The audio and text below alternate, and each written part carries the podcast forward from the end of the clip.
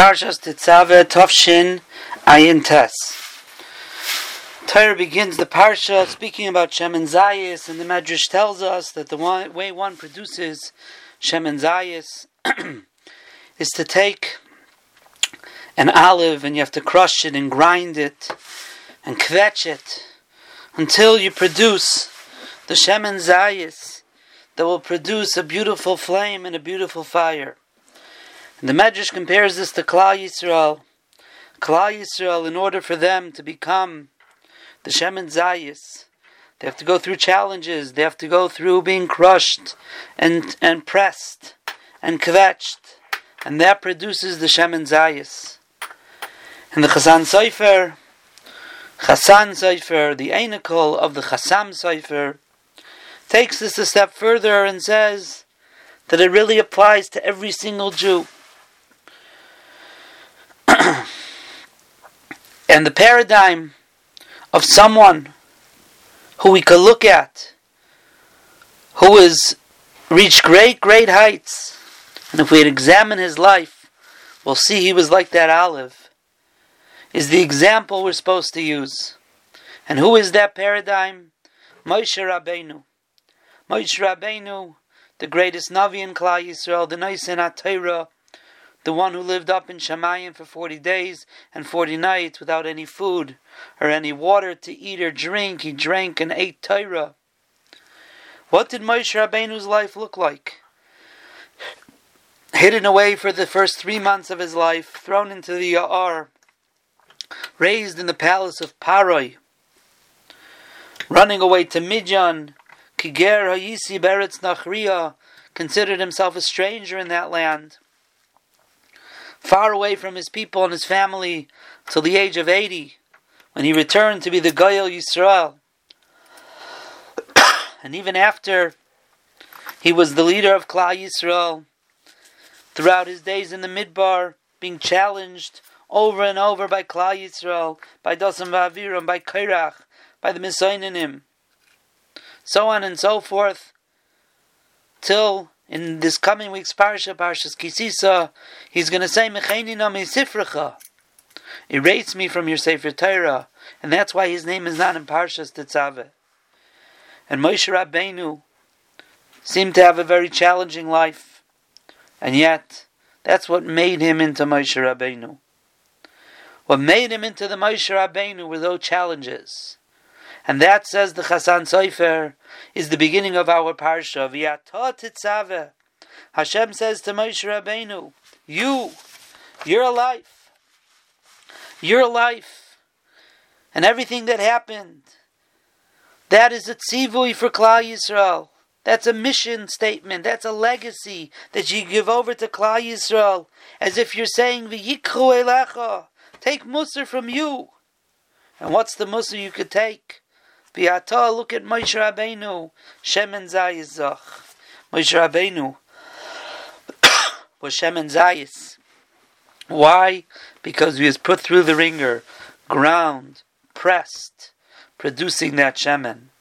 And that is a legacy Moshe Rabbeinu left for every person in Klal Yisrael. We all go through challenges, we're put through the ringer, we're tested, we're pressed, we're ground. And yet we have to know that that's what makes us better people. That makes us into greater people.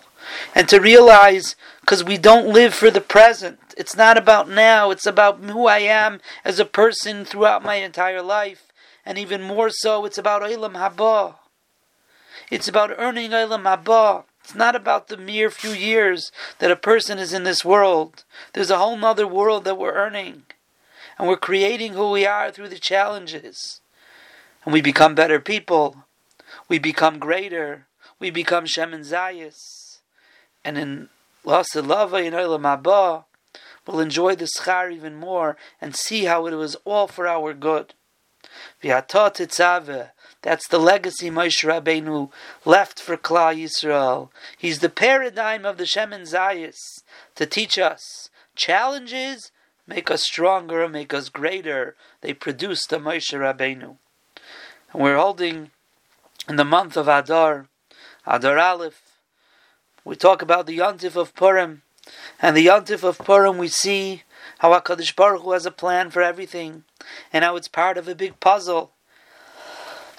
and we may not understand things, but the fact is that the Megillah, and the beginning of the Megillah, which took a very long time, although when we read it, it sounds like it took very quickly. But if you look at the years and the dates in the Megillah, it took a long time. Hakadosh Baruch Hu was setting all the pieces in place for the Gzeira and for the Yeshua, because there's a plan, and we have to have Amunah that Hakadosh Baruch Hu has a plan, and any challenge that comes our way, there's a cheshbon for it, and that's perhaps the reason why the Yontiv is called Purim Pesach is called Pesach. Pesach was the Geula. Hashem skipped or had Rachmanis over the Bechayrim of Klal Yisrael.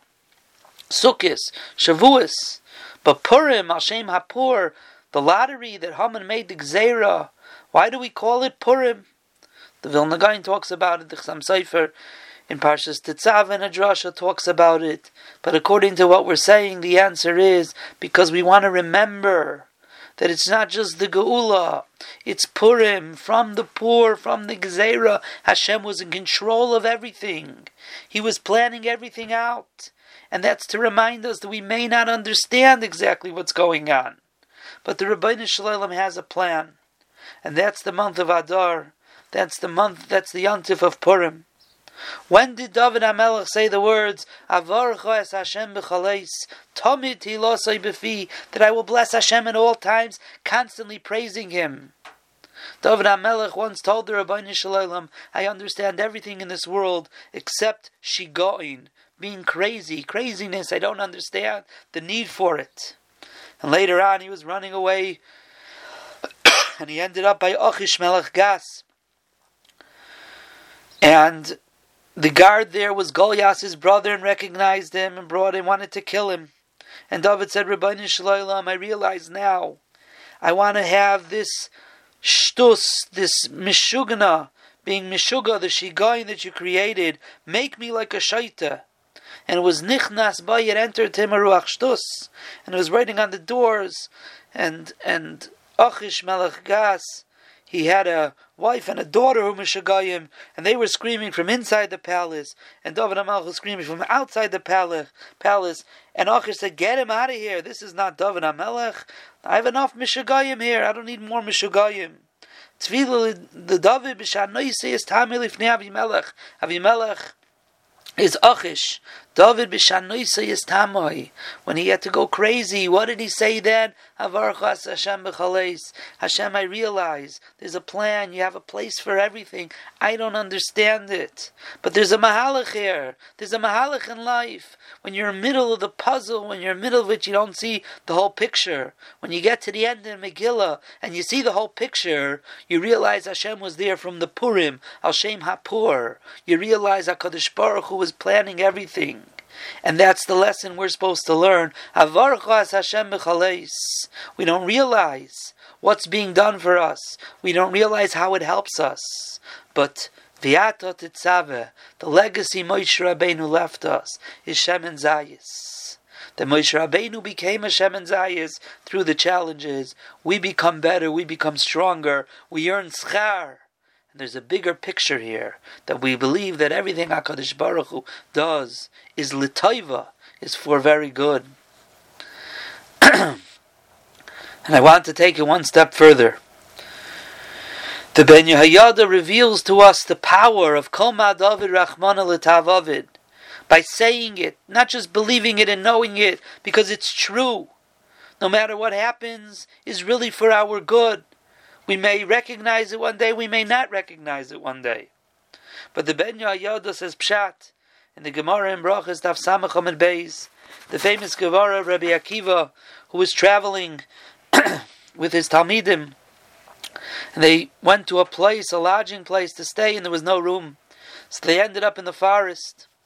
And he said, Koma David Rahman al And they had a candle and a tarnagel, a chicken, and they had a chamor, a donkey, and the wind came and blew out the candle, and the cat killed the tarnagoil, and the lion killed the chamor, and on every step of the way, Rabbi Akiva said to his Talmidim, Kol David Rachmana Everything HaKadosh Baruch Hu does is for the good. the next morning they woke up and they realized the bandits had come and took hostage and captured the entire city. If they would have been in the place of lodging, they would have been taken captured. They would have been captured, taken captive. If they would have had their candle, the bandits would have seen the light. They would have heard the tarnagal and the chamar. It was all a taiva. And Rebbe Kiva turned to his Talmidim and said, Lav Amri Lechu, didn't I tell you, Kol Masha Kadosh Baruch Hu, Hakol Taiva? Everything Hashem does is for the good. And the Ben Yehoyada is bothered. What was this last thing? Yes, he said it the entire time. And we see at the end it turned out good. What was he stuffing them at the end and saying, Look, didn't I tell you? What was he trying to add with that? Says the Ben Yehoyada that a person has the power with his lips that even if chas v'shalom, it was nigzar alav gzeir alara, Hakadosh Baruch Hu has decreed something bad to happen. If you say on the on that gezerah, kol rachman avid, this is for the good. You turn it into good, and that's what Rebbe Kiva told them. You want to know why it ended up being good that we were able to see Again, of course, everything is for the good in a very general, global way that we may never see, and it might be Loilam Haba will recognize it. But he told them it turned out for the good right this second, and you're able to see it clearly. You want to know why? Because Lav Amri Lechu, didn't I say to you and tell you the words Kol Hakol By me saying it, I turned it into Taiva, says the Ben Yehoyada. And he says, He wanted to teach them. They should be accustomed that no matter what comes their way, I'll call davar, af lehem kira, even things that look bad, to say on it, this is l'taiva, ki kol l'taiva. Because with that they have the power to turn it l'taiva. Everything is l'taiva, but we have the power to turn it into a taiva that we're able to see and recognize in the moment. And that's the lesson of this week's parsha. The legacy Moshe Rabbeinu left us, the legacy of Amunah and the Rabbeinu Shalom, that Hakadosh Baruch Hu has a plan, and there's challenges that make us into Shemen Zayis. They make us into Shemen Zayis in this world. They make us into Shemen Zayis in the next world. The legacy Moshe Rabbeinu left us to know that the way we become better are through the challenges, through the things that are the obstacles, through the difficulties. Hakadosh Baruch Hu has a plan for us. Purim Hashem Hapur. There's a cheshbin. Havarchu as Hashem b'chaleitz tami dilasei befi. And with the Ben Yehoyada teaching us that we even have the power through our kol through saying it, we have the power not only to have that toiva that we know is true, to take the raw itself be mahapich gzeira into something toiva tangible that we could feel. That's the power we have. We should be zeiche to be able to stand up to the challenges, become stronger through our challenges, to realize that this is what makes us better people. This is part of Hakadosh Baruch Hu's plan in producing the greatest individuals and the greatest nation called Klal Yisrael, which is the Shemen Zayis in the world. And we should be zeicha to be able to see the taivas in our lives, be mahapich everything l'tayv in our lives, and Be'ezus Hashem, Bikara, we should see that day that everything will be clear, how everything that happened to us and to Klal Yisrael as a klal and as individuals was taka akal l'tayva when Mashiach's going to come. B'mheira v'yameinu amen.